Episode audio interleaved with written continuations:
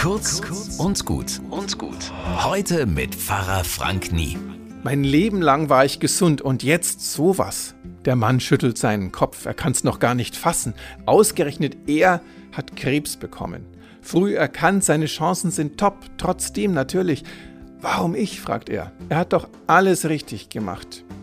Ich kenne eine Antwort, die hat mir eine andere Krebspatientin geschenkt und die gebe ich ihm weiter, wenn der richtige Moment dazu gekommen ist. Als Antwort werde ich ihn etwas fragen, nämlich warum eigentlich nicht? Der Patientin, von der sie kommt, der hat sie geholfen. Sie kam dadurch weg vom dauernden Grübeln. Sie hatte erkannt, dass unser Menschenbild gefährlich ist. Wir denken doch, jeder hat ein Recht darauf, gesund zu sein, muss 80 werden und dann schnell sterben.